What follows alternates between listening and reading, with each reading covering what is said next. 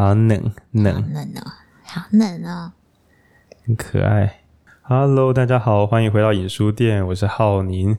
那今天的我呢，就是是感冒之后，我今天前天早上一点声音都没有。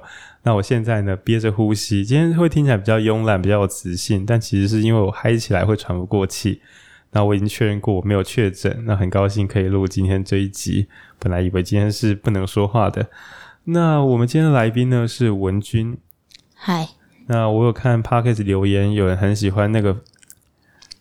冷，好，那个冷，冷听起来很冷的样子。对，那应该是文君。我看到那个留言的时候，心中想的是，是我吗？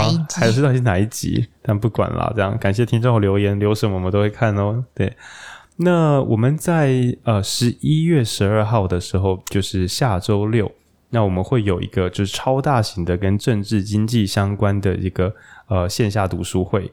然后我们会请到一个很棒的教授，然后还有请到就是我们很多台中在地，或是全国各地的朋友，然后一起来读关于经济跟政治相关的书籍。那导读书籍大概高达十本左右，非常精彩的一场。那比较特别的是这一场是由呃跟台湾青年基金会合作，然后由那个台湾民主基金会赞助，所以这一场呢跟之前不一样，是我们是不收报名费的。对，那这个免费票难免就会遇到小白目，就是给我领的免费票不来。那我们前面四十张的这个盲鸟免费票，就是没有阵容，也没有讲者名单，就是四十张盲鸟已经票都发完了，就是大家去 Acupass 看，应该就看到一个看了个寂寞啊，就没有票了。那有听众朋友在问说，我能不能现场来排队？我们都跟他说不要，因为会人人数爆掉，我们觉得品质会下降。所以我们大概在周一晚上，好，如果我们行政没有意外的话，周一晚上。在你们听到这个 podcast，如果你们是首批听众的话，周一晚上我们就会试出最后的二十张的这个补发的免费票券。嗯，就有点懒得收钱了，收个五十块有点麻烦，这样。对，那欢迎大家来参加。那书单应该也会在今天晚上就跟着公布。那如果你领票不来的话，你真的是小白目哦，请大家确保要来再领票。那你领票硬要先偷领再转给朋友，我是觉得你就直接叫你朋友领就好，不要做这种奇怪的麻烦事哦。那今天呢，我们要导读的书籍叫做《从摇篮到摇篮》。刚才差点讲说，当摇篮遇到摇篮，不是啊？从摇篮到摇篮。那先各位自白一下，就是我跟文君两个人呢，我我本来是个环保人士，因为我是彰化高中，彰化只是有在做回收，好不好？我们我们彰化高中是个热爱回收的学校。那如果有老彰中人，我不知道现在彰中怎样啦。我现在我是七十七年次的，我是。民国九十五年毕业嘛，这样，哎，不对，八十啊，干忘记了，反正就是，我记得彰化高中，我那时候上大学最大的不适应就是，除了我大彰中之外，没有别的学校在认真的回收，因为我们回收是会把所有什么纸类便当盒啊、塑胶瓶都可以分分分，比所有的社区大楼分的还要严格那种分法，那害我们离开彰中之后就觉得格格不入，因为我那时候去中国医药大学上学的时候啊，我就看到我们那个大垃圾桶啊。全部东西都 丢在那里面，没有人在拆小回收这样。那事隔多年呢，我跟文君越走越近。一开始我跟他相处的时候，我会忍不住手贱，想要把东西分开回收。但现在呢，我已经渐渐的觉得，就是再说啦，然后再说再说这样。尽力啦，尽力啦，尽力。但是看了这本书之后，又有一些不同的想法，也许给各位不喜欢回收的朋友一点契机哦。那至于文君呢，来自一个不回收的学校——高雄女中。哎、欸，其实高雄女中也回收蛮严的，只是我觉得很烦，我抱歉。OK，好，那就是文君自己的问题。反正他真的是我们东西拿着不回收，我每次捡分类又捡得很累。那平常呢，呃，我个人有在做环保嘛？我想想看，我很久很久以前会比较严格，那我现在比较抱着一个少拿一点垃圾，比如说。包装袋什么能不拿就不拿，但是我还是不会带环保杯出门，哎，可恶，没有这个习惯。那反观文君饮料买太多就买环保杯，我自从他减五块之后，我就乖乖买环保杯。真的还是交给正力宣导。但是今天呢，如果你已经读过这本老书，叫做《从摇篮到摇篮》，听到我们到现在的这个前段介绍，应该是很愤怒，已经关掉电台了吧？因为书里完全不是在讲这个，我们刚刚讲的都是很没用的小垃圾。对这本书来讲，什么垃圾资源回收，这些全部都是没用的屁招数，这都称不上是环保。这样，那所以呢，原来我大章中最引以为傲的狂热狂热式回收，对，那甚至是 我们看到像那个慈济宝特瓶之王慈济他们做的这种就是生物，已经他们有什么大爱科技吧？嗯，对，就是把宝特瓶再变成这个啊、呃、聚酯纤维，然后再变成衣服什么的。哦，其实在这个神秘环保人士、强大的环保大师面前，我们都只是这个还不够，对，还差得远呢。好，那这本书呢，来自于二十年前，对，然后我们就请文君来介绍一下这本这个二十年前，因为其实我们这本书也是读书会的朋友推荐说他想读读看，然后那时候推荐三本跟 ESG 相关的书，ESG 三个字。大家自己 Google 了，好不好？我今天没有力气用快嘴再翻译一次的。那总之就是对地球好的三种指标啦，这样对。那今天这本书呢，全部都着重在跟环境保护上面。这边的环境保护跟什么野生动物长出来那种环境保育，嗯，知道环保可以分得很多很细。这样，今天纯粹讲的就是怎么样不要伤害大自然。好，你就想不要伤害大自然。那也许你会问说，那民主会伤害大自然吗？啊，卢秀燕会伤害大自然吗？高房价会伤害大自然吗？都不在今天讨论的范围哦。今天讨论的是纯粹的环境科学哦。好，那请文君帮我先介绍一下吧。诶，我今天大概就用这个要死不活的这个态度一直下去。如果你反而比较喜欢这样的风格的话，你可以先留留私讯留言不干嘛的，因为下次我应该就会嗨起来了。如果病好的话，欢迎文君。好，那先介绍一下这两个作者。他们两个人，一个是建筑师，然后一个是化学家。然后两个人都是在他们从业或者是呃求学的过程中，就是在他们专业领域有接触到一些跟环境相关的议题，然后所以就投入这个领域这样子。他们接触到是慈心社吗？好，不要不要闹，不开玩笑，我开玩笑。外国人，外国人。请大家先记这两个关键字哦，就是化学家跟建筑师。对，先记起来。对，因为整本书都用很凶。对，然后，呃，然后就是这本书的一开始呢，就是一样，就是讲为什么我们会开始破坏环境嘛。那大家应该都知道。我们来停个几秒，听众猜猜看，为什么我们会破坏环境呢？一，因为我们是邪恶的人。然后，那么二，就是因为这个自然资源不够，所以我们只好破坏环境。三。工业革命，对，真的没什么好猜的。对，我，我们最近在读一些民主呃政治的书，我也觉得好像很多东西都是从工业革命开始的。啊，可能是工业革命之前人太少，然后没有什么选择，所以就封建时代就是自然资源不够啊，所以就没什么没什么搞头了。反正一切都很原始，但是也没有资本啊。对，因为没有资本，所以就是相对的，就是以生活生活来说，就是很靠近大自然，所以对大自然也没有什么破坏。因为我们，然后以人类，因为我们弱爆了。对，以人类生存来说，因为人数没有真的超级多，所以也没有什么太复杂的政治制度或是经济问题。不是说没有，但是就没有现现在这么复杂。对，我们之前在读这本书来争论说，到底是化学家还是化工学家？毁毁掉了这个地球。那我个人认为是化工，但我已经觉得可能是化学。那我们来类归一下，就是化学就可以让我们合成嘛。你要合成一些难分解的东西，你就要先合成啊，对吧？所谓的一万年都不会分解，在那之前不要忘了，化学家有办法合成的，不然怎么会不能分解？但是呢，我个人认为，化学家花了这么多时间在实验室做那一点小垃圾，要怎么毁灭地球？那个产能不足啊。只有化工学家可以盖出一个伟大的产线。把我们的石油分六，然后变超多材料，然后这样超大的锅炉做出工厂，然后做出超多塑胶玩具，才可以这样子大规模的把世界塞满垃圾。那我认为是化工学家才是真正最强大的。那也是因为文君的芭比是一个化工学家。对，那如果剃光头的话，其实长得很像《绝命毒师》的坏特。那我们会觉得说，化工人都长一个样子吗？这段这段是真的。我想是帮他爸配那种眼镜，应该会看起来是是在剃光头，看起来凶到爆炸。对，Heisenberg，好，不要再不要再玩了，不要再玩了。OK，那反正是工业革命啦。工业革命让人类终于尝到这个主宰世界的滋味。对，那当然有听过我们之前集数，或是有尝试的朋友也知道，化肥不是只有绕口令或者什么化肥会挥发，化学肥料合成、氮的捕捉技术。在我们之前那集叫做这个杂食者两难，然后稍微提到人类聪明的科学家捕捉了氮肥之后呢，本来种植土地有它的地地力啦，地板的力量，就是有点像说它的肥料极限，种到一定程度你就要换地方种，不然它其实不可能再种出有营养价值的作物。但有了神秘化肥之后呢，你要种几次就种几次。那食物暴增之后，那当然人口也有机会跟着暴增。那人口暴增怎么办？那工业革命当然就更多的人、更多的机器、更多的产品、更多的消费，就啵啵啵就长出来。那我们就变成一个超大废弃物产生源。所以同学们要先背起来，我们之所以地球会炸掉，真的不是什么人的什么善念不足，什么有的没的，其实是工业革命哦。那我可以先这样背起来。嗯。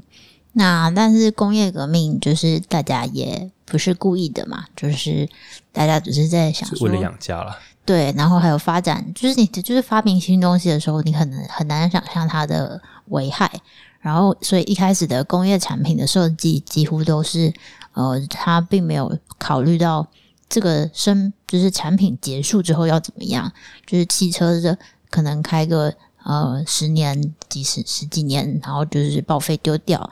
电视、电脑，所有的东西，最后的就是下场，好像都是就是呃报废丢掉。然后，所以啊、作者称这个这样子的周期叫做从摇篮到坟墓，就是一个产品它诞生，然后加工，呃，就是从原料加工制造诞生出来，然后到最后被丢掉这个过程叫做从摇篮到坟墓。对，那这边有个让我觉得有点麻烦的事情，就是说。你们喜欢吃布丁吗？就是我个人觉得还不错啦。还有养乐多，布丁不是有布丁盒子吗？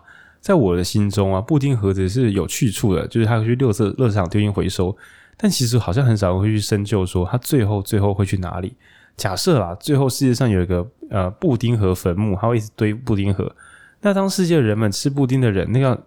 就是只进不退嘛，只增不减。那那个布丁盒坟墓就一堆越来越多的布丁盒，然后最后这个世界就被布丁盒塞满了嘛。那当然你会说，靠腰，它不是应该融化变别的东西吗？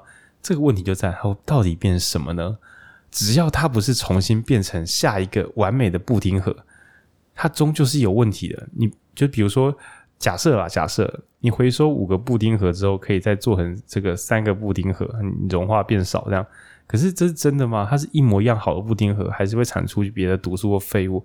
或是上一次是布丁盒，下一次它就只能够拿来装一些嗯，比如说金属零件，因为这个布丁盒已经没有这么干净，不能拿来装食物了。诶，那这样子的话，就是最后总会有一个地方布丁盒没地方去，然后世界就被布丁盒塞满了。那所以这个从摇篮到坟墓，相当于是，比如说我手上拿着 N 次贴，这张 N 次贴最后是去哪里了？单纯的烧掉之后会留下任何的污染跟废气吗？只要有一点点，在无穷无尽的操作之后，终究会塞满整个地球。对，我们大概先这样想。那当然，传统来讲会觉得说，啊，布丁盒已经没有丢在路边丑丑的，可以拿去回收，已经很不错了。那整今天整本书就是要讨论，只要那个废弃物啊是做出一个产品，最后变成一个要丢掉的、要处理的东西。对，这个处理表示就是。你放在那边，它其实会坏死，它一定要花力气，它没办法放着慢慢，要么消失，要么变有用的东西。如果不是这样的话，那这个世界就会爆炸掉。对，就是从摇篮到坟墓。哦，所以它连我们传统的回收，它都会觉得说啊，你这个回收可以回收到几十。那我们等一下会做一些更细节的讲解。嗯，那就是除了这个从摇篮到坟墓的这个周期之外，他觉得另外一个很重要的是。呃，一直以来，工业跟就是工业发展跟环境保护好像一直都是对立的。那其中还他觉得一个最重要的原因，就是因为呃，为了工业化的顺畅，很多事情会变得非常的单一。大家可以想象哦，就是呃，全世界用的清洁剂可能是蛮类似的东西。就是你在美国买的清洁剂，跟你在台湾买的清洁剂大致上是一样的。那听众听众也想说啊，这个很严重吗？对，那甚至你会说有吗？我台湾买的清洁剂跟美国真的是一样的吗？就是自从 Costco 搬到台湾来之后，像我最近买的那个锅洗锅子的那个清洁剂是英国的清洁剂。然后我就想说，因为英国他们也很喜欢做料理，煎就是那种什么铸铁锅或啥小的，也是油腻腻，对，所以我们用台湾也是用英国一样的这个清洁剂是存在的。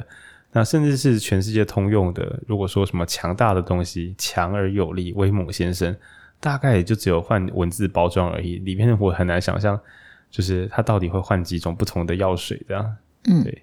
那这个问题是，其实是呃，世界各地的环境其实是不一样的。呃，首先就是比方说水质好了，水质有分成所谓就是硬水跟软水。那不过不论不论你知道它到底是什么，但总之你就知道，其实你在洗的那个水是不一样的。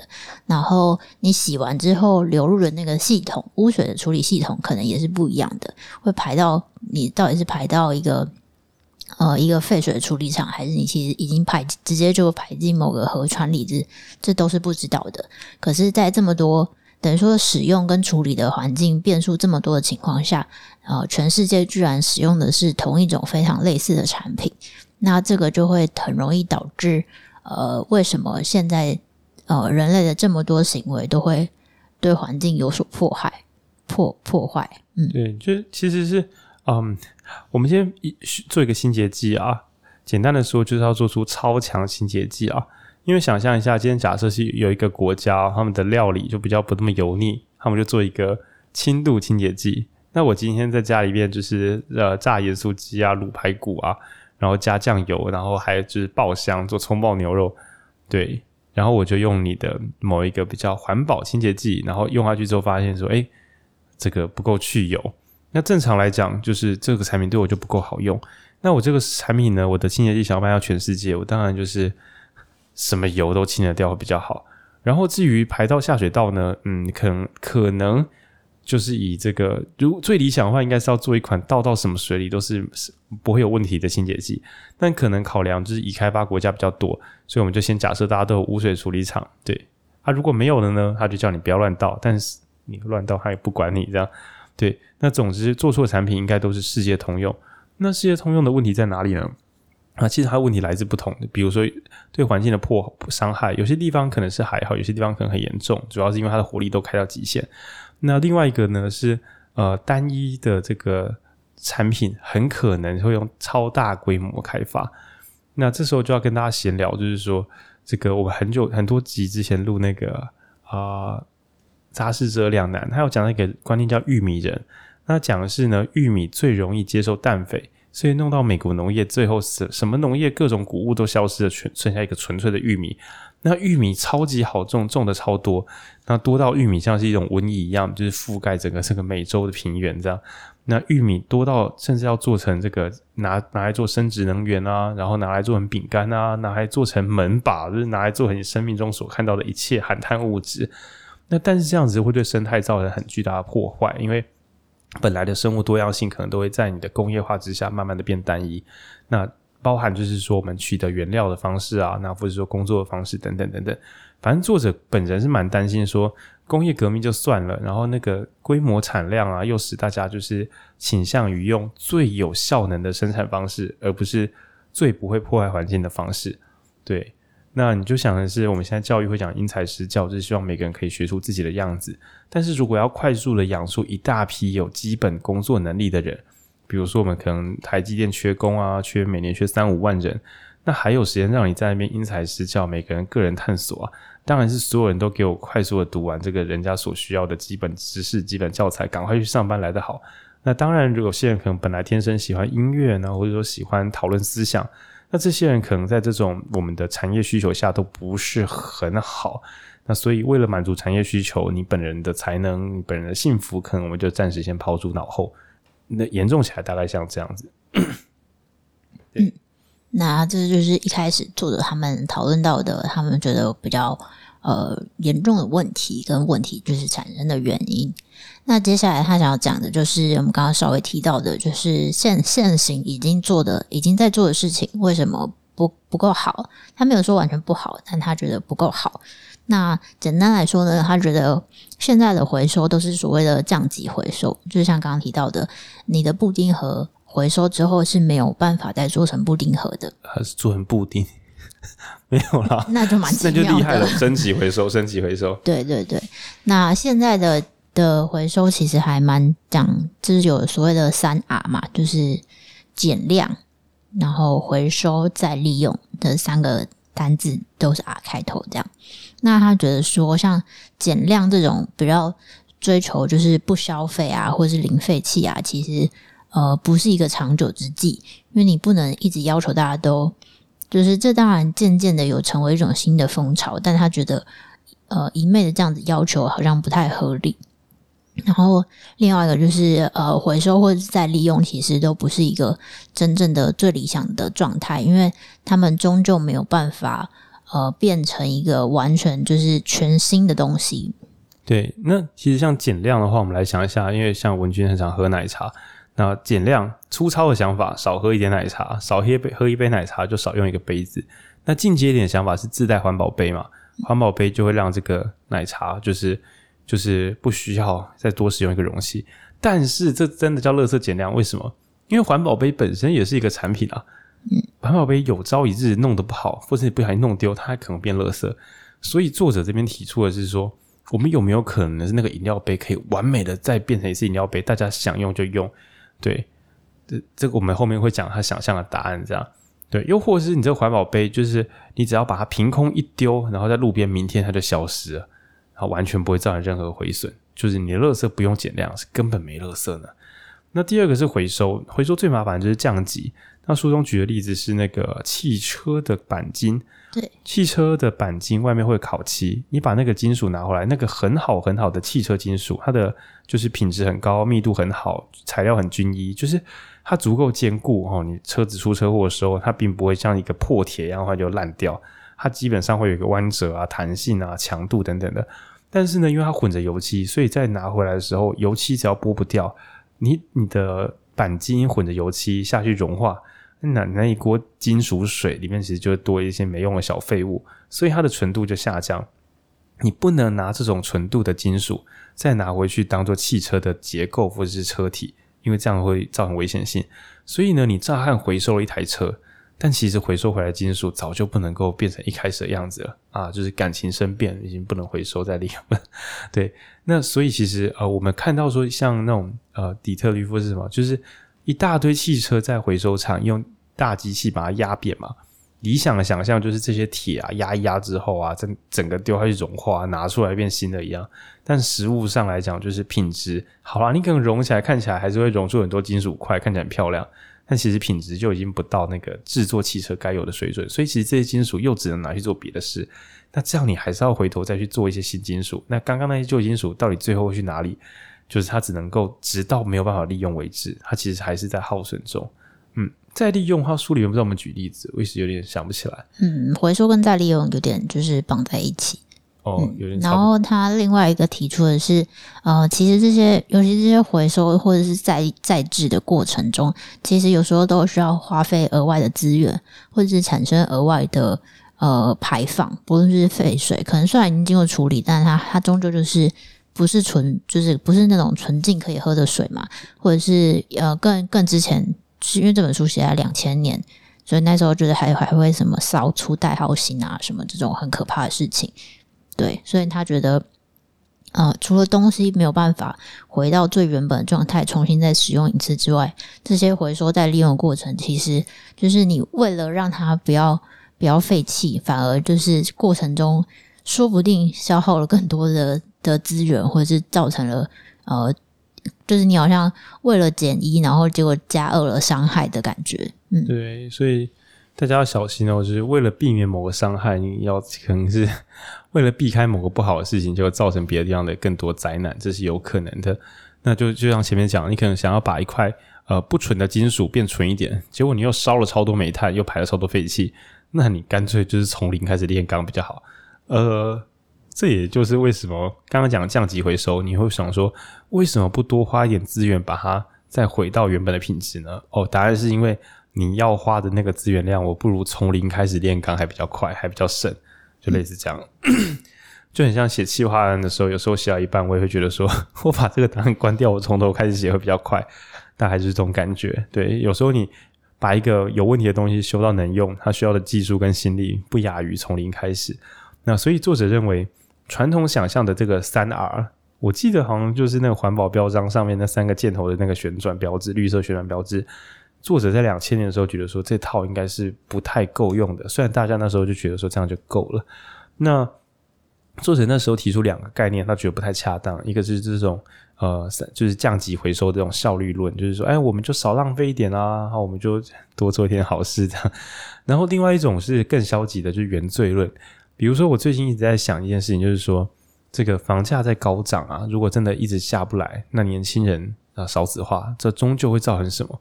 然后我忽然想说，哎，会造成一个更环保的地球、更干净的台湾吗？对，因为就是人会制造脏乱啊，少一个人就会少制造一点脏乱。那贫富差距变大的时候呢，大量的金钱移动到少数人手上，可是那些人的消费力是有限的啊。假设有一个人是我的一万倍有钱，他每天可以制造我的一万倍污染吗？这样搞没不太可能吧？他可能可以买很贵的东西，可是他造成超多污染，我觉得是不太可能的。对，那所以呢，今天如果说这个有钱人贫富差距很大，然后呢，贫穷的人又自己就是不生少子化。这样子混起来，到最后是不是台湾啊、地球大家就越来越干净？那作者在二十年前就直接说：“不要白痴好吗？”这样，他觉得，因为有些人的环保就是，比如觉得人类做什么，你光是在这里呼吸都会污染这个事，也是啦。因为你，你光是在这边听我的 podcast 在呼吸，你也在碳排放。那你在听这个电台，你在使用电力，你也在碳排放。所以作者说，极端的环保就会变成人类做什么错什么。你怎么做怎么想，全部的每一举一动，全部都在毁灭地球啊！这样子我们要讨论什么？那而且他觉得这个思维有问题，就是我们随便讲，山里面有一头梅花鹿在那跑来跑去，哦，然后有一只猫在抓老鼠，那有一棵樱桃树就是从平平原中长出来掉了樱桃，这样，诶，他们也在活着，为什么人家活着，你就说那好自然哦？而、我们活着，就觉得我们活着是在毁灭世界，好像不是生存就是毁灭。不是生存，就是对地球造成污染吧？没那么严重啊。对，应该还是要看到底发生了什么事，可以怎么改变吧。那比如说，你会觉得人类是这个万恶之源，哦人出现就是会造成污染。那牛呢？牛出现会造成污染吗？那在我们之前导读的时候发现说，对，畜牧业会把牛大量集中在同一个地方，一堆便便呢是养分，一万堆便便就变成超高浓度的毒药。超高浓度的便便直接把地扁地板啊，就是那个土壤变酸，然后直接腐败，然后直直接变成一个不能使用的土地，就是所谓的那个畜牧业的这个啊、污染。对，所以重点应该不是人存在是不是原罪，而是人怎么使用这个地表。比如说，你把这个三百平的土地盖出一个超高的大楼，然后里面住好几千人，垂直大楼。然后大家大便下来啊，当然那个化粪池就清不完，那一定要再做很多层处理，因为这里太多人啦，我们比牛还要多只啊，这样对，所以作者去反驳说，不要现在讨论什么人活着就会造成地球污染了，不要这么消极好吗？那也不要随便把这个三 R 就是减量、回收、再利用，就当做是环保的终点。他认为应该还可以再变一些厉害的招数。但如果你本人不是个环保分子的话呢，你在看书的前半段，你就时常会有一种啊。这个也不行，那个也不行，那这样子到底要哪招？对，就是我们不就是生而为一种小小污染吗？那我尽可能不要搞事，就是不要乱购物，然后不要乱丢垃圾，这样也不行。那你说我不，你说我不是个污染啊？你又说我会造成污染啊？到底我现在要怎样？对，就是作者在前半段的时候想要给大家的一个那个复合震撼教育：你不能不想活。但是你又不能想要用什么减量回收再再利用来减少垃圾，那怎么办呢？你只好继续把书看下去。那在呃书的后面，接下来他就提到了呃两种循环，应该说他把世界分成两两个两个系统，一个叫生物循环，一个叫工业循环。那这两个循环呢，最终的目的都是达成刚刚说到的，就是生生不息，就是没有。呃，没有产生废弃物这件事情，他的想象就是说，呃，布丁盒结束，呃，丢掉之后融化，可以再制成一个新的布丁盒。汽车钣金融化之后，可以再就是再一次的变成汽车钣金。嗯，因为这样子就不会，大家就不用担心说，诶，我是不是呃，汽车要不要再多开三年再换啊？不要这么浪费，或者是呃，这个。呃，丢掉之后是不是能够再做一些处理啊？不要这么浪费。如果一开始就没有没有废弃物，就没有浪费，可以说是它的核心宗旨。嗯，那所谓的生物循环呢，就是它的就是呃，这里面的东西呢，都是可以被生物或者是微生物所分解的。嗯，那工业循环呢，就是这个东西被制成材料之后，可以经由加工再重新重新变回材料一次。嗯对，那我们这边先随便举例，就是说，在生物循环啊，他有举一个辱华的中国例子，他就直接讲说，就是 中国的铁道呢，有一个长长的铁道嘛，然后铁道的两边都会有很多白色的塑胶餐具，那为什么呢？因为伟大的中国人会在搭火车的时候把吃完的便当盒往窗外丢，丢着丢着呢，就变成一个白色的廊道，就很像我们之前有录那个呃失控的轰炸。那许多飞机在喜马拉雅山那一带的时候，会因为气流或是高压，反正就是坠毁。然后所以有一个铝制的叫铝道，很可怕的一个名词，就是无数坠机的飞机变成一个铝制的一个金属廊道这样。那中国人则是在搭火车的时候，会不断的把便当盒丢出去，一直丢，一直丢，丢丢丢，丢成一个白色的一条。啊，这个灵感不知道是来是不是来自于这个这个糖果屋。就可能是怕自己的家人找不到自己，所以大家就丢垃圾。那你远远的从天空往下看，就算你没有看到火车，你也看得出啊，这里有中国人在搭火车，这边外面有好多垃圾。对，但我觉得这应该不是只有中国啦，应该是这个呃时间的民智未开的国家。我猜台湾啊，应该也应该多少也有做过这种智障事情啊。就是因为我住乡下嘛，然后我以前就常以前啦，现在比较还好，以前真的常常看到那种。大的那种灌溉沟圳啊，河边就都是垃圾哎、看他就是大家真的会把家用垃圾，就是或是那种废弃的汽机车，就直接丢在河里。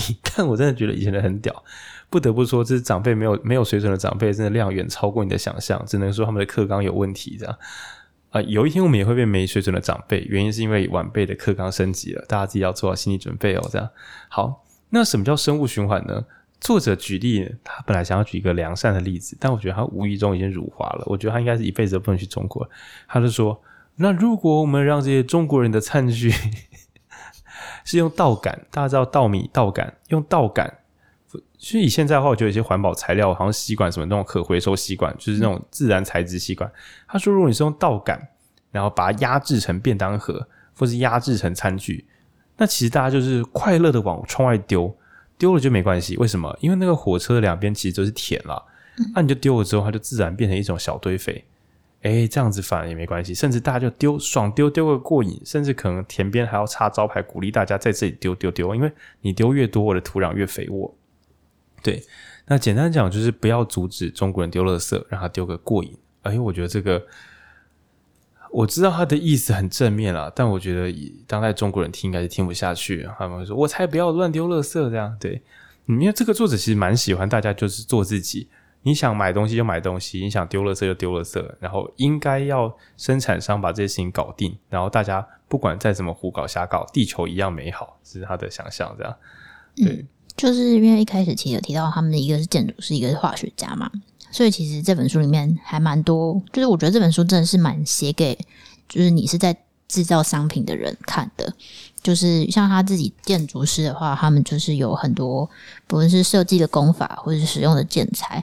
那化学家就是更更厉害了，他就是跟一些什么纺织厂啊、汽车工厂啊，各式各样的的厂商合作，然后帮他们研究新的配方啊、新的涂料啊、新的材质啊。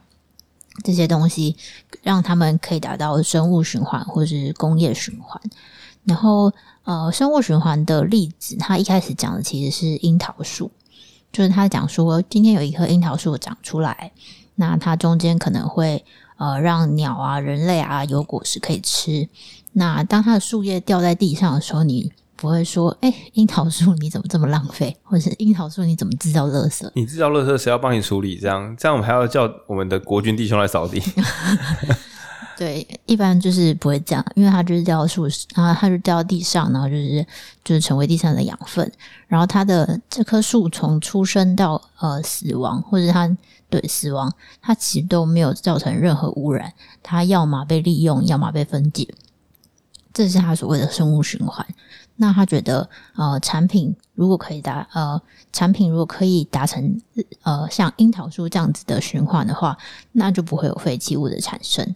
那书里面举的例例子是，他们跟一个纺织厂合作，然后过往也没有过往，现在也是，大家穿的衣服呢，其实你身上的衣服的纤维，其实很多时候它是，呃，有一半是生物循环的材。的东的物质，然后一半是工业循环的材料，那就是可能棉麻或尼龙啊。对对对，那它其实这这个东西要被分解，然后重新回收再利用是很困难的。但是如果你今天它全部都是呃属于生物循环的这个部分的材料的话，它就没有那么难处理。所以他们就跟一个纺织厂合作，然后开发了一种就是呃羊毛混合某一种麻的一个材质，然后可以作为轮椅的坐垫。然后他们厉害到什么程度呢？厉害到这个工厂在因为生产这些这些这种材质的纤维，他们工厂最后排出来的水，居然跟就是城市供应的可以喝的饮用水的干净程度是一样的。然后同时，他们生产出来这个坐垫，就是当这些呃老人家或是轮椅的使用者需要替换的时候，他的说法是，就是你把它拿起来丢掉，变成化肥，你也不会觉得罪恶。嗯这就是他所谓的生物循环。OK，那生物循环呢？你可以当做是万事万物丢到土里，全部都可以解决；倒到水里，完全不会有问题。那就像是你本人，你就跳到水里，哎，其实也不会造成真正的自然污染，终究会分解变成鱼饲料哦。对，那工业循环呢？我换一个例子，就是说，呃，大家知道我们神秘贾伯斯，他很喜欢做超漂亮产品嘛。那比如说以前的那个 Mac Air 这样，用一整块铝块切出这个金属机壳，那你拿去回收的时候，你可以想象 未来会有一台 Mac，就是用你今天回收的机器，然后把荧幕拆一拆，把里面的主机板清掉，再装新的零件进去，然后外面再打磨打磨，当当新的 Mac 做好了。诶，目前好像还没有到这样子啊，对，诶，还是有，我不知道，这样应该没有了。又或者说，你可能把那个 iPhone。我们都知道 iPhone 现在比较又回到那个 iPhone 四的这个造型嘛。那之前可能 iPhone iPhone 六到 iPhone 八，然后到什么 mini 那叫什么 ten ten mini 这样，就是会原型机身。那你可以想象说，什么叫工业循环？就是你把你的 iPhone 八，然后你说你要换新机，它就是好，然后就把你的荧幕，然后跟把你的这个里面的配件都拆起来，然后换上这个 A 十五晶片，再插上新的这个镜头。然后再盖上新的荧幕，然后这样子当当就做好一只新手机了。这样你的机壳，然后还有里面的很多电池模组都可以，就是完全可以这样出来使用，超级模组化。嗯，显然是没有。对 对，那所有的工业循环，像我现在眼前用的这支麦克风，那以后我要升级呢，在真正的工业循环里面，我的麦克风老旧，里面零件有问题了。那因为它的标准规格实在太棒了，所以我就是把里面的这个。它的电容不动圈就是换一下里面的核心零组件，它又是一支新的升级麦克风。那旧的那个零件呢，可能里面再替换掉一点东西，它又可以再卖给其他人，就是无穷无尽的那个零件可以无限使用下去，全部都像乐高积木一样无限循环。那甚至不太需要再重新熔铸或干嘛的，它本身就是可以随拆即用。那以下我开个玩笑，就是通用零件啦，就是你可以想象说汽车的某些螺丝啊，或是大楼的一些。那种固定用的一些金属器材，这样，那你想象说它拆下来之后，在别的地方可以直接原封不动的，就是在装在装在别的工业组件上面，那大概就完成一个完美的工业循环，没有任何东西会变成废物。哦，嗯，那如果大家就是不太能够想象，呃，现在到底是什么状况的话，其实书里面，因为我自己也是就是科学，就是怎么讲嘞？物理科学大外行，所以其实书里面有很多例子，我也是有看没有懂。但就是稍微解释一下，就是现在的很多电子产品啊，它其实或者是呃任何的工业产品，它都有很多的可能，就是胶合啊，或者是呃熔铸让它粘在一起啊等等。所以呃事后要分离它是很困难的。所以他们在呃这个他们在研究这些新的材料，或者是他们自己想要呃革新产品的话，就是尽可能让，比方说每一个部位都是单一的材料，或者是它在粘着的时候，呃，使用的不是那种呃不可不不要粘死啊，因为你把东西粘死，就是就拆不开。对，那如果你要可以拆开再重新回收利用，要就是把每个零件分离到纯度很高。比如说我有一个金属的水瓶，它外面有一层油漆，最好就是。用某一种震动方式，外面油漆就全掉，然后里面那个金属瓶就是一个超纯的不锈钢，它很好再拿来利用。嗯，对，那就是如何让我们在做产品的时候反向拆开也要超好拆。对、嗯、对，那这就是他想要达到工业循环的方式。那还有提出另外一个想象哦，它叫做呃服务性产品。那你可以理理解成，就是其实我觉得它比较像是一种租用的概念，就是现在其实也渐渐有了。虽然我觉得不是因为工业循环的关系，现在有很多什么以租代买，但它其实我觉得是为了让你这种设计其实会让你付更多钱啦。但是呃，以租代对这个作者来说，这种以租代买的行为会让，因为你终究这个。比方说手机以租代买，我一年后他出新手机了，我就可以要求我要用更新的版本。那我旧版本可能要呃交回给他。那他们觉得以这种形式在服务的话，呃，生产商因为会有回收的这个义务，所以他们就会更把这个回收这一块考虑进他们的不论是产线啊，或是产品的规划。因为原本他东西卖给你，这东西就跟他无关了，顶多他就是稍微保固。那最后你丢弃啊，或者是呃焚毁啊什么的，都不是他的责任。但如果你今天是以租用的一个就是服务的概念的话，你跟呃顾客跟厂商的关系就会是比较长久，所以厂商他就会需要负责这个产品可能的终结啊，或是替换等等。对，总之就是如果我们可以随便把东西丢掉呢，那这个东西到底好不好坏不坏，其实厂商真的没差。但我觉得那个长期租用，某种程度上是另外一种永久保固。就是当我我只要一天还在租，你就一天最好不要换，因为坏了我就找你换。然后我如果租期结束的时候，他也厂商也希望这个东西还可以继续租给别人嘛。那总之就是他觉得这个形式有可能让大家不要再以买东西回去变成废弃物丢掉，对，让厂商回头处理。但我总会悲观想说，厂商说不定也是再拿去丢掉。对，如果厂商没有想到好解方，他可能也是在演戏而已，这样。或者是成本上，哦、如果还是丢掉比较便宜的话，对对对对，嗯，对，除非那个东西它可以轻松的再变成很有价值的某一种，就是呃零组件，不然它可能也是会偷偷拿来丢掉，只是做演戏给政府看。那总之，我们前面讲说，不要把人的活着当做原罪，然后不要想要用什么降级回收来解决问题。那这边他提出两个高标，一个是生物循环，一个是工业循环。那如果今天你是一个机械人呢？诶，那你可能就是走工业循环的路线。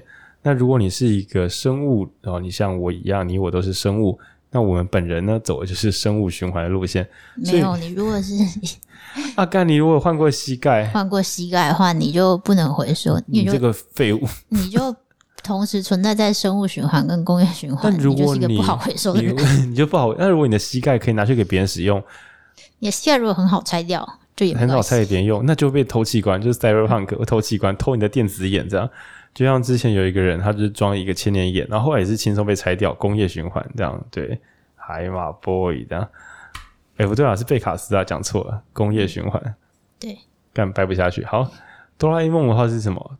工业循环吧，应该是工业，应该是工业循环，而、嗯、且他们主要尽可能永远不会坏，对，对，嗯嗯，还有很多奇怪的例子。那那书里面举两个比较健康的例子，一个叫做三种书籍。那作者认为呢，为了跟大家解释什么工业循环、生态循环，因为在二十年前这件事有点太前卫了。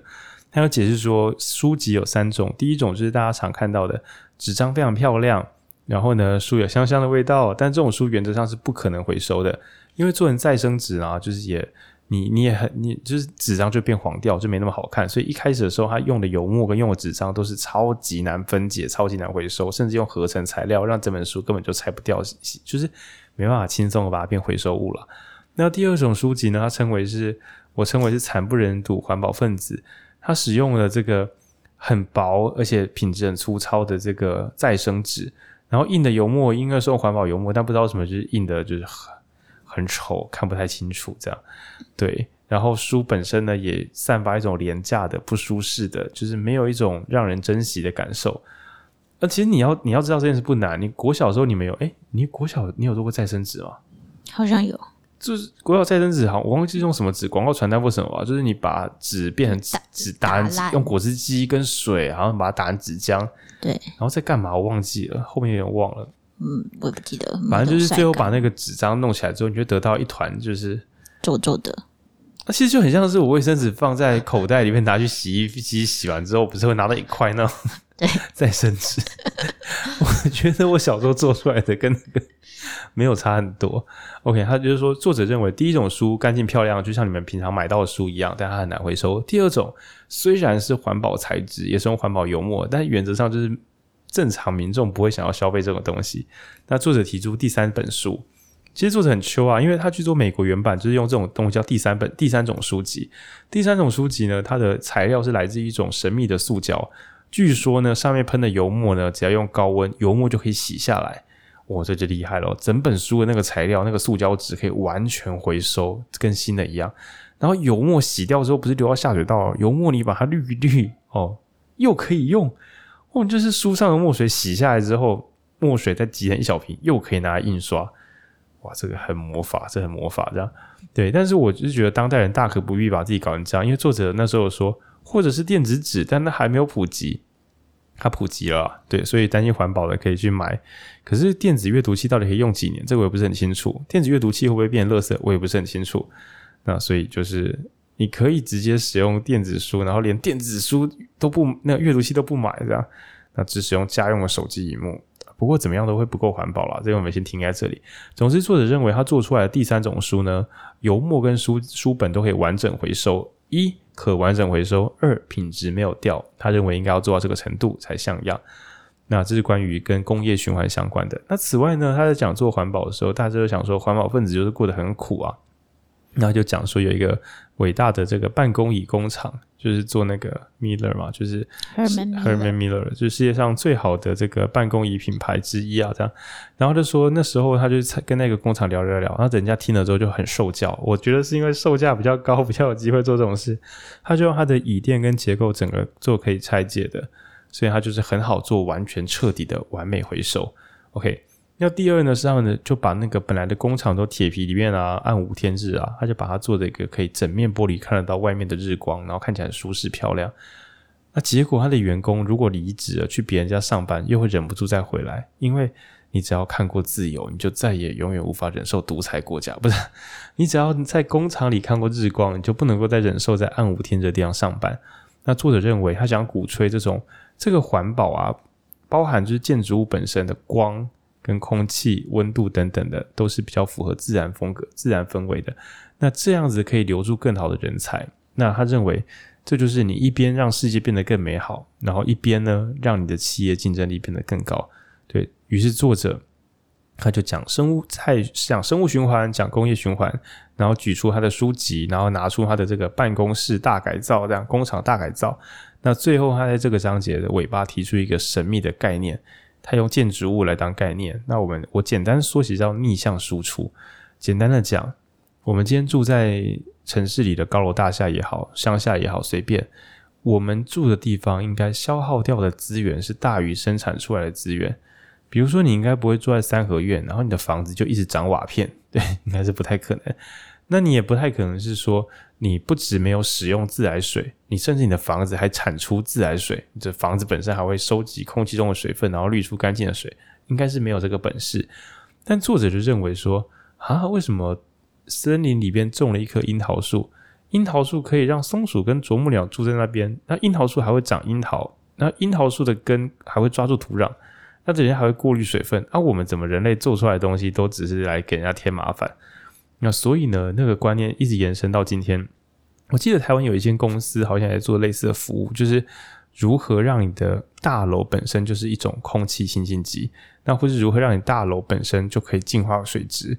那以比较简单的想法，就是如果这个太阳能发电板做得够多的话，单一的这个家户有可能产出来的电会比这个，就是你你发出来的电还比用掉的电还多，这是有可能的。那总之，作者就认为最好的产品可能甚至是一个逆逆向的，对世界越来越好。对，那当我们做到那一步的时候，其实就不太需要担心这个我们的消费会不会造成毁损这样。那我觉得在这么完美之前，大家比较常用是替代方案，比如说我砍一棵树，我就种两棵树，所以你买我们家的产品，其实地球上森林会越来越多。那这当然有点间接啦，比较直接就是我们家的这个你卖给你的桌子，有一天会长成很多树。但是我想说，在城市里面，这个想法好像蛮难，真的具体实现的。对，总之他认为我们的行为有没有可能每一个消费都是让地球直接变得更好？就是你并不是在选择伤害少一点哦，你是你的选择本身就会让世界变得更好，是他的那时候提出的一个大规模的猜想。对、那最后他就有提到了，呃，因为他们其实还是做，就是有点像做设计，所以他们其实像他们有说，他们服务很多客户，他们还是会希望他们的产产品。不能为了环保，就是可能亏钱啊。然后，所以他们跟很多客户讨论的时候，有一些环保分子就会觉得说：“哎，你们怎么可以跟他们合作？”这个他们指的可能是呃某某大企业，呃不是，呃呃大企业对对等等。然后，但对对作者他们来说，他们觉得我们怎么能够不跟他们合作？正是因为他们的影响很大，所以如果可以影响他们的话。那不就是可以造成一个不止让负面的消失，还让他们做出好的影响嘛？然后，所以他们就提出了一个三角三角形，就是三个面向来讨论这些事情。然后，首先三角形的右下角是经济，那你可以想象，就是呃所谓的资本主义，你就是完全只在乎你的经济收益，就是你卖这个东西可以嗯呃赚多少钱，就是就是单纯考虑经济而已。那如果你觉得经济的状况已经 OK 了，那你接下来可以考虑第二个，就是三角形的左下角叫做公平。那这个公平呢，比较是呃，只是跟跟人相关的，就是比方说员工的呃薪水是不是买得起他生产的东西，就是这是福特最早的公平的理念嘛，就是他希望他的员工都可以买得起他在做的车子，嗯。那甚至是说啊、性别是不是平等啊？同工有没有同酬啊？这一类的。对，同工有同酬，小孩子十五岁以下也可以来上班，拿到他的童年报。对，所以前两个走有点相反，就是说，呃，比如说我们经济，就是你要盖房子，就是卖给顶级的客户啊，去赚那个钱。诶，这好像是没有错的。可是你这样做，其实你自己的员工买不起，还有社会上民众的贫富差距可能会被你越搞越大之类的。那这时候，你的产品虽然有经济价值，但却不太符合社会的公平正义。那这时候就，哎，这个可能会有点小争议。但作者会觉得说，大部分人可能会觉得先求经济，他只是觉得啊，你有赚到钱了，可以再多想一点。那个公平是一个广义的公平。呃，但今日的话，有时候说是政治正确了，但是其实，嗯，呃，这个就是看正不正确啦，不要每次用政治正确来带过。对，你可以判读一下那个价值对你来讲是不是重要的。嗯，这是所谓的公平。嗯那第三个面向的话，就是你可以再移动到呃金字塔的金三角形的顶端，就是生态，就是你可以考虑呃它是不是有顾及生态，就是等于说你把这个公平的范畴也纳入生态的考量，就是你对这个世界是不是足够友善，是不是会呃伤害到其他的动植物或者是环境等等，或者是未来的子孙之类的。对，嗯。就像所谓的经济，就像是那种商业展览啊，你要花钱买票限量才可以收到某些服务。那门外的孩子呢，就哭着说：“爸爸妈妈，我看不到小海豹。”对，因为你只有付钱才可以靠近高雄港，那就是纯经济考量。对，那甚至是你这种耐贴图，你有买过三次以上的付费贴图，你才可以看到海边的小海豹，就是纯经济考量。那在考量性公平之后，就会觉得说没有啊，就是放在港边这个。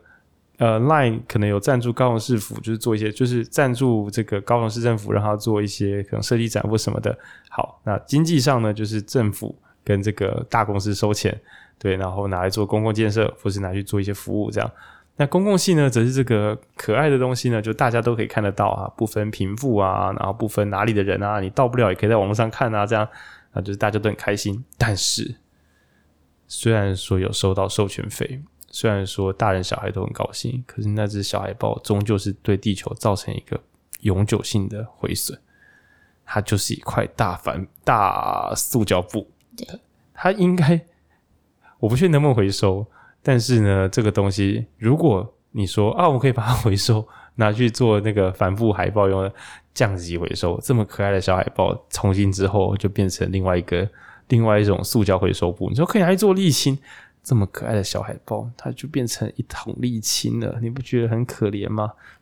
对，所以所谓的生态，就是那个小海豹一开始那个，也许它的那个材质呢，就时候到了，你就直接把它戳破，丢到河里面，丢到湖海里面，然后它就会变成某一种鱼饲料，是某一种这个水产肥料，就然后变港边的一种，甚至它就变成一种一个海水的滤净器之类的，这真的蛮神奇的。那总之呢，今天如果我们还考量到这个生态的话，我们就会考量我们今天的幸福是不是建立在替地球带来永久的麻烦，能不能够不止不带来麻烦，甚至还要对这里有好处？对，那这这三个东西要混合起来的话呢，想说，靠，哪哪有这种东西？诶，其实我不确定多不多啦。那举这个老例子的话，还是要拿我们的国中课本，就是桑基鱼塘。桑基鱼塘就是桑叶上有很多蚕宝宝，看想桑叶上有很多桑树，看病了。桑叶上有很多蚕宝宝，蚕宝宝教教教，然后把自己变成蛹，噗，然后把自己变成蛹。然后呢，神秘的人类就把它的外面那一层丝，然后拿去织布。然后把里面的人家的那个蛹本体呢 丢下去喂鱼，哎，想起来人类真是邪恶的，这样有符合公平吗？这好，但反正鱼呢吃很开心，高蛋白。我这样讲，我今天吃的碳水比较少，今天蛋白质很多这样。然后吃了之后，鱼又大便，大便之后把池底弄得脏兮兮，人又把它大便挖起来，然后拿去就是灌溉桑树，然后呢鱼呢再拿去卖掉，然后呢再把蚕宝宝种下去，不是种下去，放上去。那于是蚕宝宝就是在那边反复的替人类白忙。那鱼呢，有吃又有拿，然后自己又被卖掉。那最后都是人类在这样这个故事上讲偏了，让听起来很邪恶的样子。但其实我 表达的是，呃，它这个是经济上跟生态都是有平衡的。至于公平的话，如果你把动物权放下，可能会有点问题。但是。这个超过能力范围了，对，就是反正尽可能试着做出这个经济、生态跟公那个公平正义、社会公平正义都符合的这个的产品，这是他二十年前所想象的。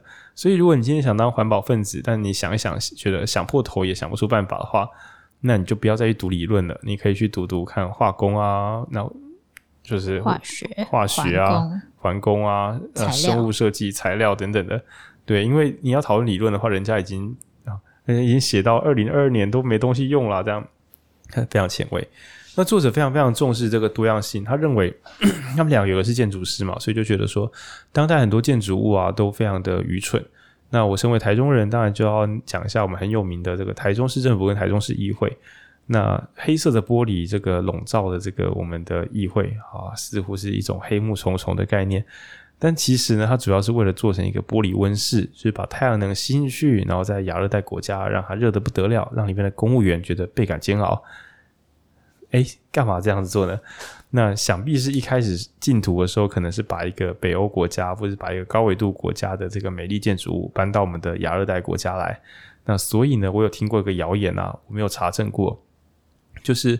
在天气很热的时候啊，就是曾经说，因为台中市政府的耗电量过重，所以甚至还要打开它的玻璃窗户通风一点。因为如果都关起来的话，会超级闷热啊，开冷气又很贵。就是你盖一个建筑物，但其实是超级超级不适合这个地方的。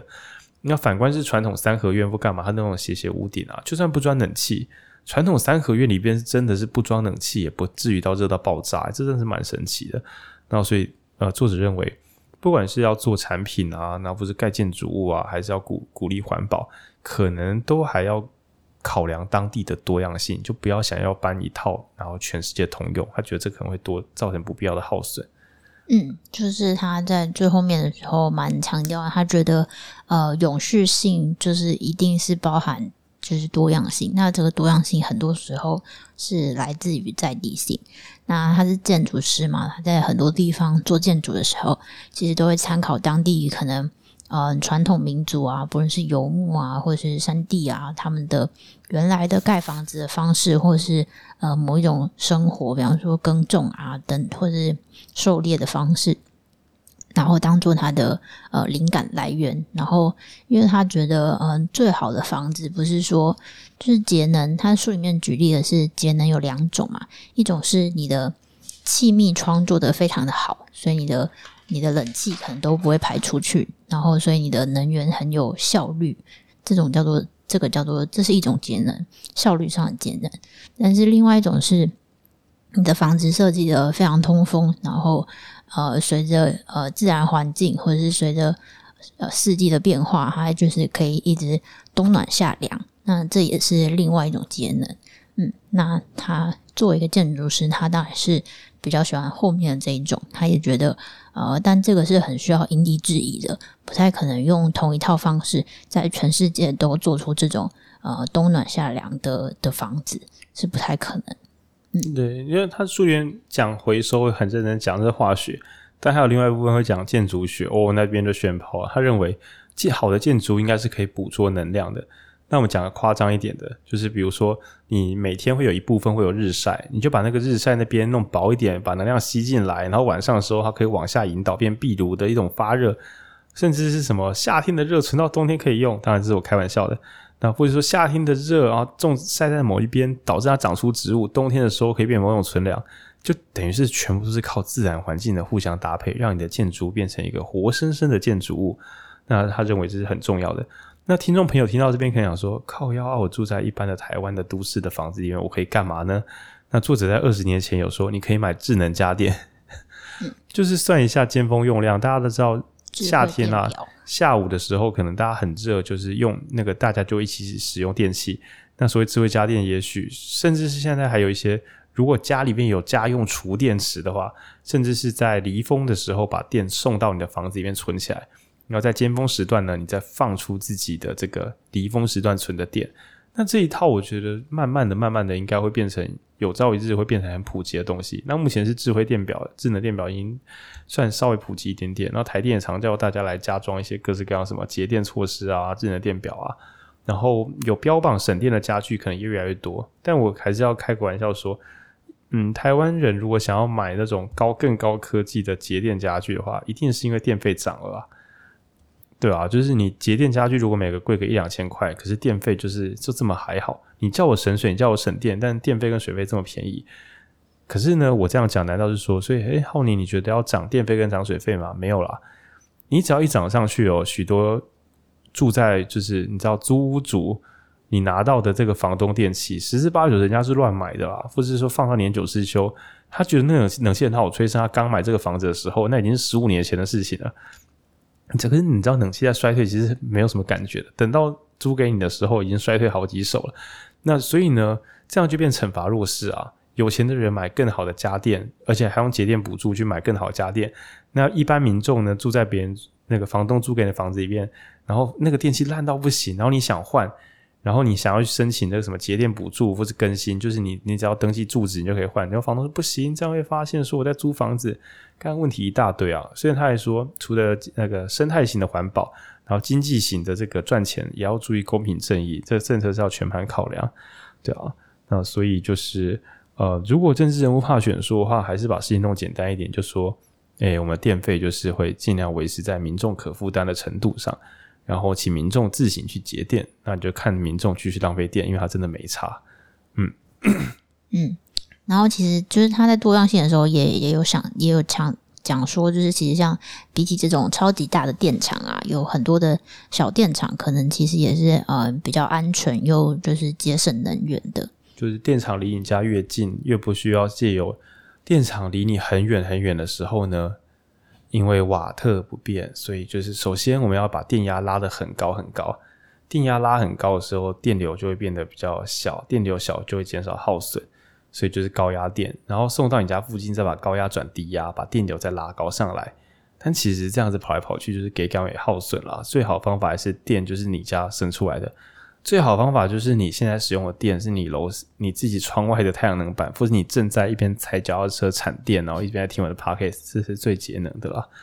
对对对，所以他讲的是小电池。然后 他这个理想呢，我记得前几年的时候，特斯拉好像有做过一次完美的表演，就是好像某一个国家的电厂一直出问题，电网坍塌，然后因为他在别人那边盖了一个超大的特斯拉电池，所以他就把他的电紧急放出，然后放一瞬间就把厂子救起来了。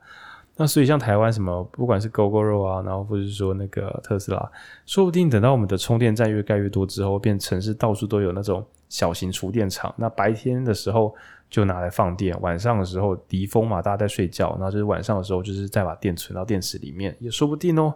而且我觉得这些可能不是一般民众要考虑的事情啊，可能就是有智商的政治人物，然后跟有有理念的学者，大家一起把事搞定。一般民众可能还搞不清楚状况，世界就变得很美好了。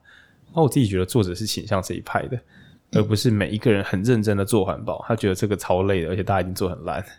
对，他就是觉得你从源头就是把产品设计好，大家使用上的时候就可以无脑使用，也不会造成污染，是最好的。对，嗯，然后他甚至多样性的的范围还包含到他讲就是需求的多样性，就是他们在设计办公室的时候，就是会想象说有一天这个办公室还可以改造成别的某一种，比方说住宅啊，或是某一种学校啊，就是。他希望他的设计都不是只有为了一个单一的用途，因为这样子他很容易就会面临需要呃废弃或者要花钱在大改造。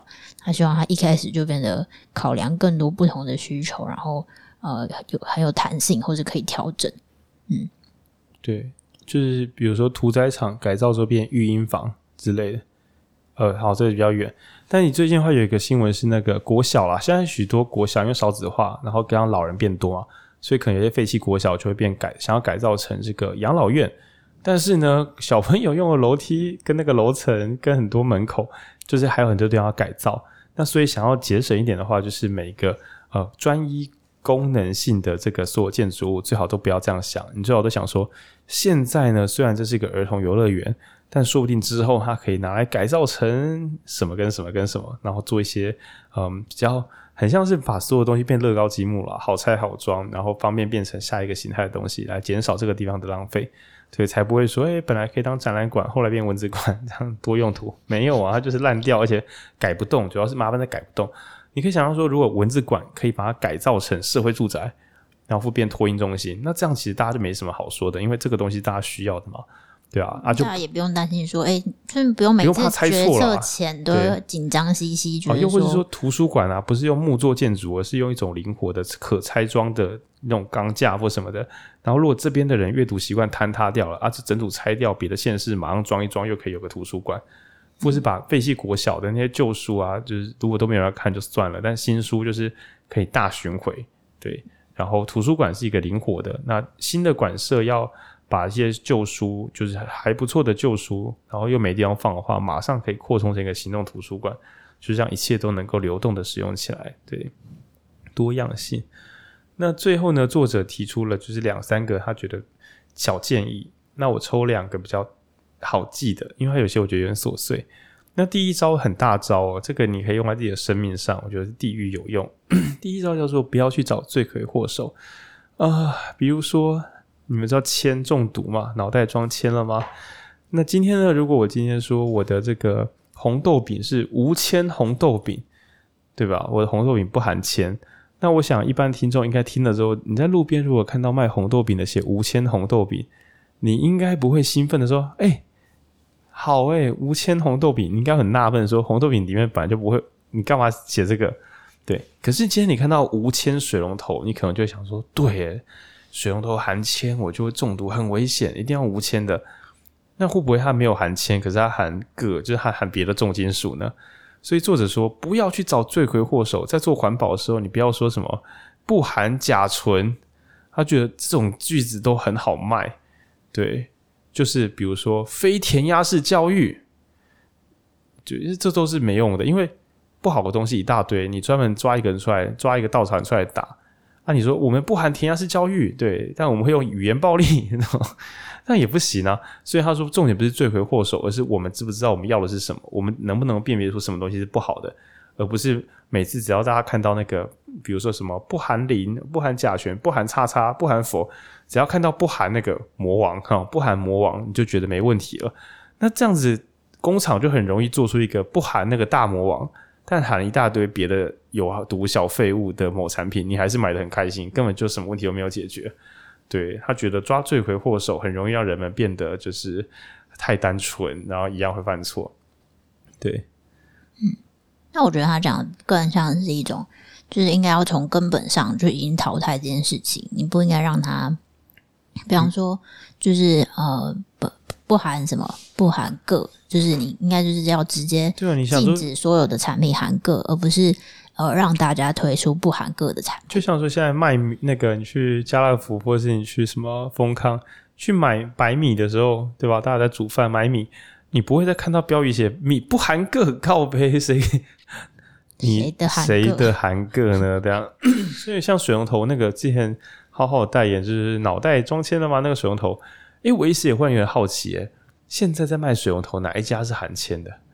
嗯，哎，是可以含铅的吗？他讲的是水质吧？可哦，是滤水器。可是它对哦，就那个广告没有，我记得那个广告词“脑袋装铅”了吗？真的有铅的应该是旧的管子吧？应该不是水龙头，因为水龙头如果还有含铅，那政府也管太是软了吧？但反过来讲，如果民众你还要自己买特殊版本的水龙头，你才可以喝到不含铅的水，但我们的公共水的品质也烂 太烂了吧？我只是忽然好奇了，我只是觉得说，那个脑袋装铅了吗？成为一个广告词，似乎隐喻着有人的水里会有铅啊！这件事情政府还可以放着就不管，也是蛮神奇的。但我没有考据过，我只是忽然觉得对。这个罪魁祸首根本就不应该拿出来讨论，它根本就不该存在，没有什么好拿来就是你有我没有的，对，嗯，糟糕，我刚才不知道被讲错话，反正没关系，小节目，小节目。但那个我记得是在讲水质，它应该是那个水龙头可以。但我的我的我的我就是觉得说，所以我们在一般情况下会含铅。是啊，啊，那你市议会啊，那你民意代表是在困就。真的吗？真的，我们一般饮用水有含铅，反正知道的朋友可以帮我打个弹幕。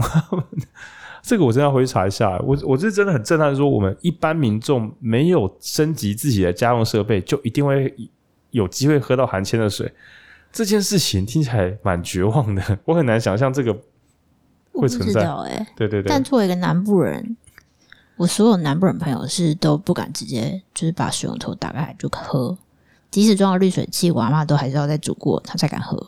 啊，起码，你就黄伟哲，你奇迈好。如果有在听这个节目，我自己啊，如果有听众朋友，我记得我们有一些学弟妹，为什么是幕僚？呃，不是你的朋友，可能是他们的幕僚，真的啦。大家如果，但大家如果知道正确资讯，也可以帮忙澄清一下。真的，真的。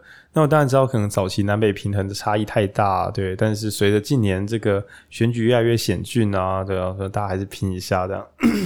我也前几天看那个蔡依晨，就是说他们家里面的那个西屯区的水质也是脏到爆炸，我吓了一跳。我我以为台中还好，对，他那个水看起来是不太能喝的样子，可能是我们家住的离自来水厂比较近，我觉得我们家水质都还在水准之上。这样子你喝不出来啊？可是我至少没看到那个 泥沙泥沙色。对了，那个。那个颜色真的是对，好了，总之不要再抓罪魁祸首，所以大家也要小心哦。除了环保之外，任何产品只要，可是你反过来讲，你想要写文案赚点钱的话，你就直接喊出我们不含，然后某个罪魁祸首，大家可能就很开心就来了。比如说没有压力的学习语言啊，你就想哦，压力是罪魁祸首这样，但说不定他没有压力也没有结构啊这样。好，那第二个呢，就是这本书最初也是最终想要讲的一个观念，这就麻烦大了。就是他认为一切都要再创新，对，嗯，靠腰，对，就比如说所谓的石油啊，我们提炼成汽油拿来烧掉，但是烧汽油的汽车终究是给空气带来一些负担。那你就算是好吧，除非你装一种滤网，然后把那个脏东西全部都收集起来，而且那个脏东西还可以再拿来做别的功能。在那天到来之前啊，就是汽车的。再怎么轻的汽车，终究是在排放废气。我们有没有可能哪一天烧出来的东西，就像之前有说烧甲甲甲烷，就是烧出来的那个燃料烧完之后，只会排出二氧化碳，甚至排出氧气跟水。那当那天到来的时候呢，使用这些能源的人就完全不用担心我们造成废弃物。举例来讲，假设科学家发现了一个超级省电的氢气提炼方式，因为现在氢气要用电解才可以，就是把氢气变出来。假设人类可以轻松的弄出一大堆氢气，又可以安全的储存氢气的话，那就用氢气直接就是做内燃机，就是你灌的是氢气，那那车子不会有危险，哇，这是前提很重要。这样，然后你就于是你就烧那个氢气，然后就可以使用车子啊，排出来就是什么啊，就是 H2O 水，就是有一些水汽就没事了。那这些车子呢，就你你要怎么开就怎么开，根本就不会有什么脏东西跑出来。那由于呢，你制造这个氢气又不是耗很多电力，所以也不会因为要产电造成污染，或是纯粹使用某一种水力发电，然后来电解氢气，然后再用这个氢气储存成能量。那当那天到来的时候，其实大家就不用什么哦什么减碳啊什么的，你的车根本就排不出碳，要怎么减碳？就随便你乱开啊，这样氢气飞机啊，没有碳足迹这样。对，那就是作者提提到的，最终我们要靠的是再创新。来解决问题，而不是靠什么人类的意志力跟什么呃环保的心什么的。他觉得那些都太太麻烦了。对对对，所以我我这边最后结论就是说，如果你本人真心想要提倡环保，像我们这种半吊子就算了，对我们这种一般民众算了。但你如果对于世界毁灭这种脏兮兮，然后让自己的下一代充满垃圾，你就是你是你真心觉得你是一个环保人士，你不止心灵要干净，你也希望世上没有垃圾的话，恐怕真的要去读理组，而且是化学或材料学等等的，你不太可能用倡议把垃圾变不见。作者就是，我觉得他隐约在讲啦，没有技术的环保就是胡烂的了。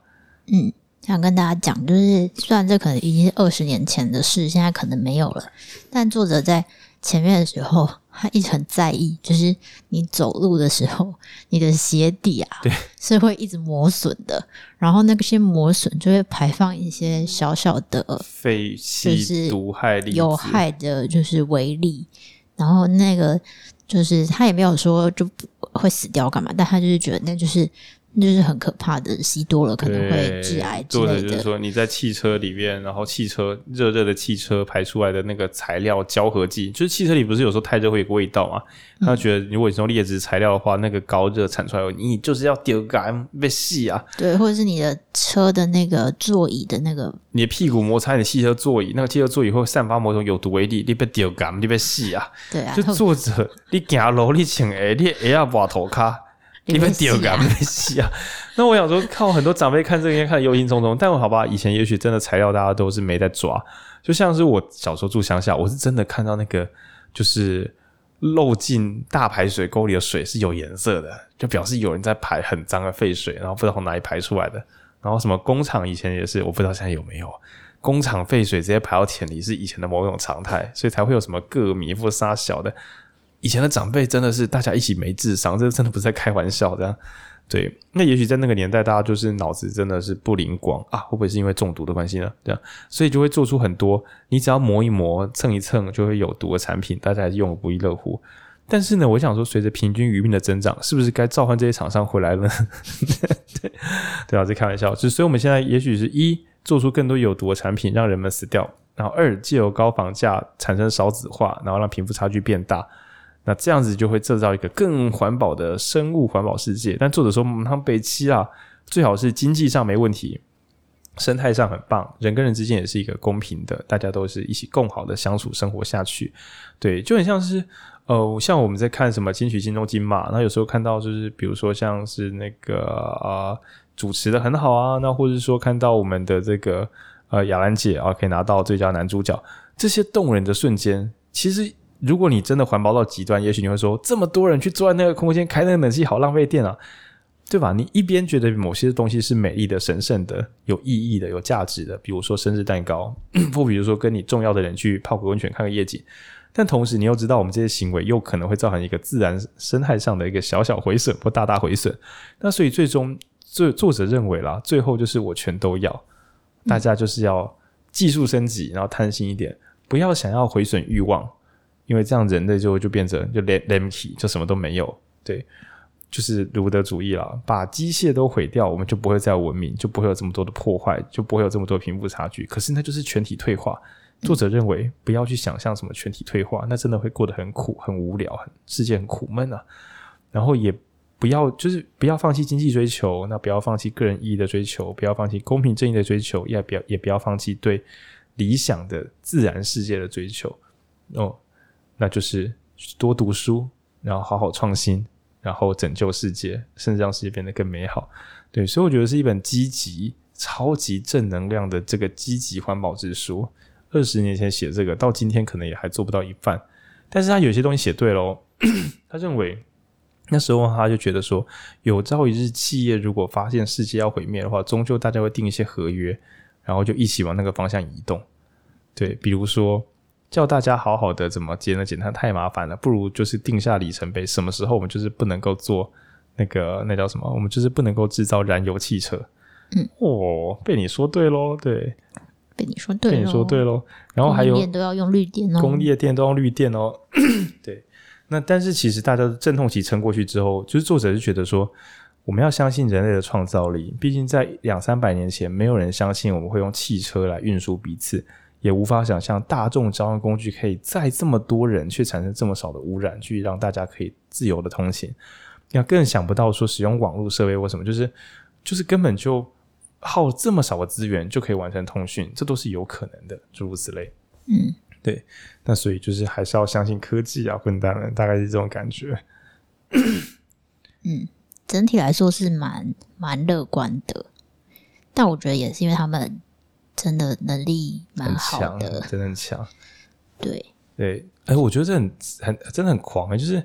你可以直接改造分子结构，你就不会想要叫大家不要制造垃圾。没差，我制造出来的新分子结构根本就不会变成垃圾，你随便丢我没差。对啊，这样我就不用再觉得自己是一个不环保的人了。没错，因为他认为如果大家彼此互相指责，应该会 key 北宋之后 key 派，然后就继续故意乱丢垃圾。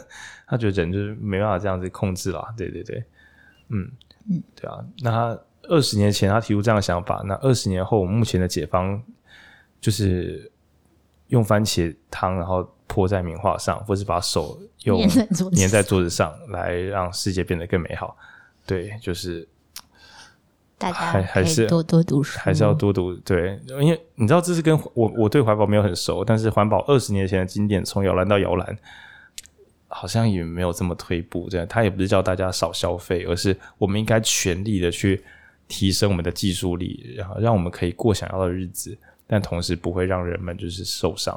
当然，我没有对那个泼番茄汤那些人做一些研究。那他们好像主张是粮食吧？就是我们在看艺术展览的时候，有人在那挨饿，所以也许是觉得这倒真的蛮奇怪。因为世界上已经有化肥了，粮食这么多，还会弄到有人挨饿，这应该是一些分配上的问题。这样那可能也是重大的问题。只是，嗯，作者在二十年前写书的意思就是说。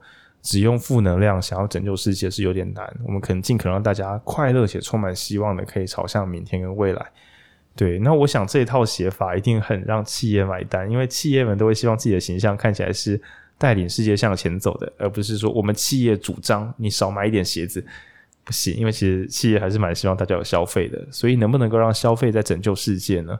对，这可能是一个商业上的一个好说法，这样。嗯，对。好，那今天就大概到这边。那因为 不是我喉咙的问题，而是我们从我们十一月十二号会一次录有十本书的这个说书，然后我们在十一月的呃第三、第四周会连续录十集。